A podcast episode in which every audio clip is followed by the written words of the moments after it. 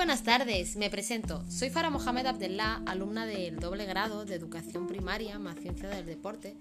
Y en el podcast de hoy hablaré sobre una estrategia que he escogido ya que me ha resultado bastante interesante y más que nada es porque todos, supongo que todos los que hemos estudiado, hemos trabajado alguna vez en algún taller con los compañeros de clase y profesores y me ha interesado bastante. Eh, la estrategia sobre la que voy a hablar va a ser sobre el trabajo por talleres. Pues los talleres que se programan y realizan en la escuela son mucho más que una actividad entretenida. Al educador no le interesa tanto que el niño aprenda una receta culinaria, una maqueta, eh, un taller de costura, sino a fomentar la creatividad, la iniciativa, la aplicación de recursos, el dominio de las dificultades, la capacidad de adaptación de un grupo que proyecta una obra común. También le interesa eh, que, estos aprendan a discutir, ceder, argumentar y sobre todo ofrecer alternativas. Pues esta es la calidad pedagógica de los talleres verdaderamente educativos.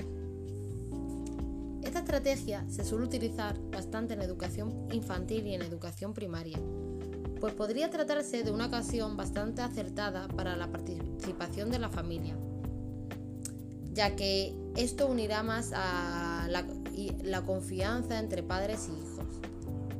El trabajo por talleres está dirigido por el profesor y se basa en el aprendizaje de técnicas o procedimientos concretos, pues de carácter más práctico. Em, también decir que el trabajo por talleres no tiene por qué crearse, crearse en, el aula. También puede crearse fuera de este espacio, en excursiones, a distintos talleres, dependiendo del centro escolar donde, quieran, donde se quiera enfocar. Pues este trabajo posee puntos interesantes del mismo modo, eh, para el aprendizaje del alumno, ya que le puede ayudar a comprender mejor contenidos relacionados con la programación que se esté impartiendo o simplemente para aprender algo nuevo. No tiene solo por qué centrarse en, en aprender algo sobre contenidos, sino diferentes temas. Pueden ser de diferentes temas, no tiene por qué ser sobre contenidos de clase como, como hemos dicho anteriormente. Dicha actividad puede resultar bastante motivadora para los alumnos del mismo modo, mm, ya que las ansias por aprender predomina mucho en, la edad, en la que se encuentra.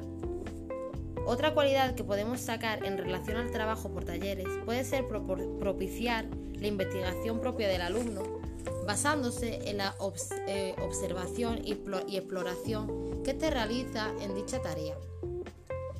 También puede favorecer el trabajo cooperativo, ya que esta actividad conlleva colaborar y trabajar en grupo. Este punto es muy importante, ya que gracias al trabajo por talleres y a que estos alumnos eh, trabajen del mismo modo en este, va a hacer que entre ellos se ayuden, cooperen y del mismo modo se conozcan un poco más.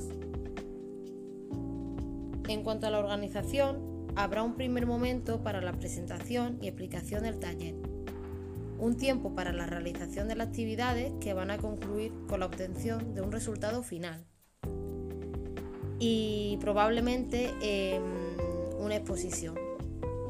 En el taller el contenido es específico y será necesario preparar el material con el cual se va a trabajar mm, ya sean cartulinas, tijeras, em, dependiendo del taller. Si es de costura, pues botones, agujas, hilos, etc. En el, taller, en el taller no tiene por qué fijarse una sola sesión, sino varias sesiones pueden existir. podemos encontrarnos con una sesión de, mm, costura, la otra de, mm, no sé, de, pegarle los parches, decorar lo que viene siendo el vestido, si se tratase de, de, la, de la mm, creación de un vestido, etc. Otro factor importante sería que los discentes contaran con la ayuda y participación de adultos, como por ejemplo un, simple profesor. En este caso, su principal especialista en centros escolares sería el profesor, por supuesto. Bien, pues hasta aquí ha llegado mi explicación, espero que os haya gustado y que sobre todo la hayáis entendido. Eh, un saludo y hasta luego.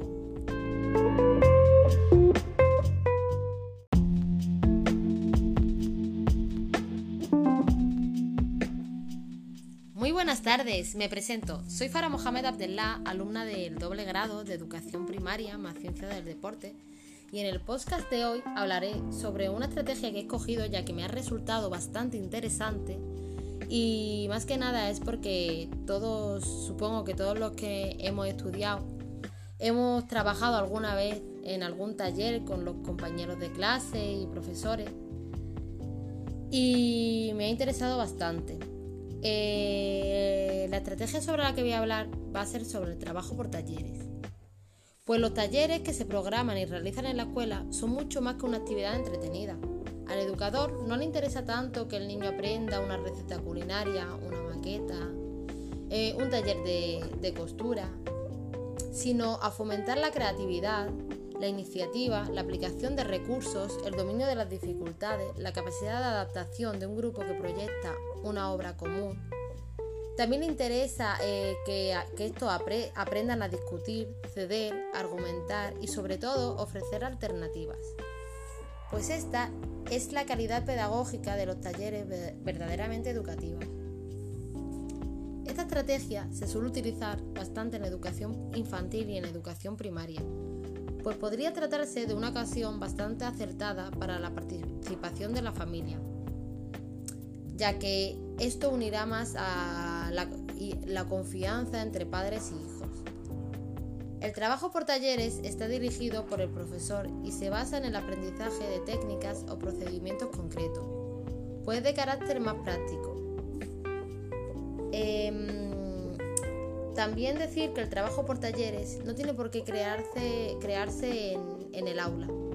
También puede crearse fuera de este espacio, en excursiones, a distintos talleres, dependiendo del centro escolar donde quieran, donde se quiera enfocar.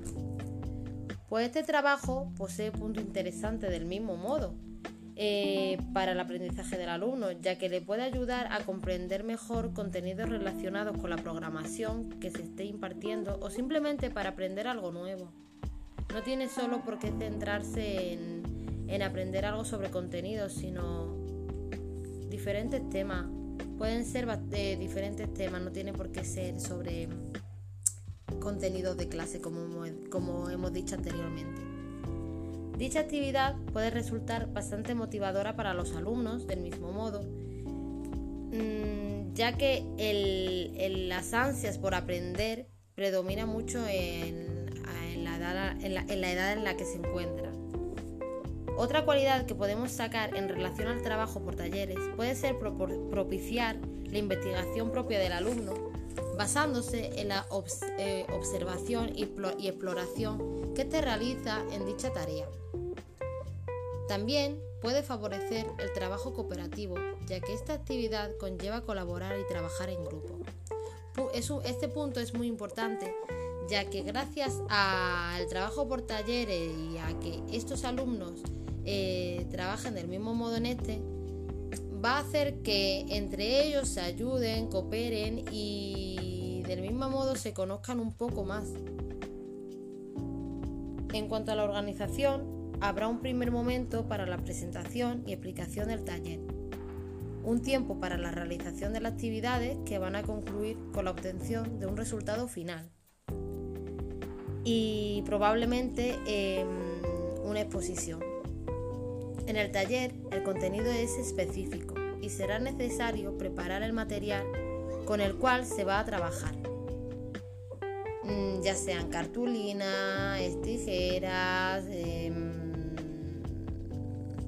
dependiendo del taller. Si es de costura, pues botones, agujas, hilos, etc.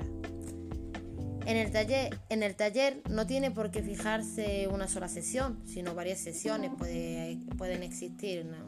podemos encontrarnos con una sesión de, mm, costura, la otra de, de mm, no sé, de, pegarle los parches, decorar lo que viene siendo el vestido, si se tratase de, de, la, de la mm, creación de un vestido, etcétera. Otro factor importante sería que los discentes contaran con la ayuda y participación de adultos, como por ejemplo un, simple profesor. En este caso, su principal especialista en centros escolares sería el profesor, por supuesto. Bien, pues hasta aquí ha llegado mi explicación, espero que os haya gustado y que sobre todo la hayáis entendido. Eh, un saludo y.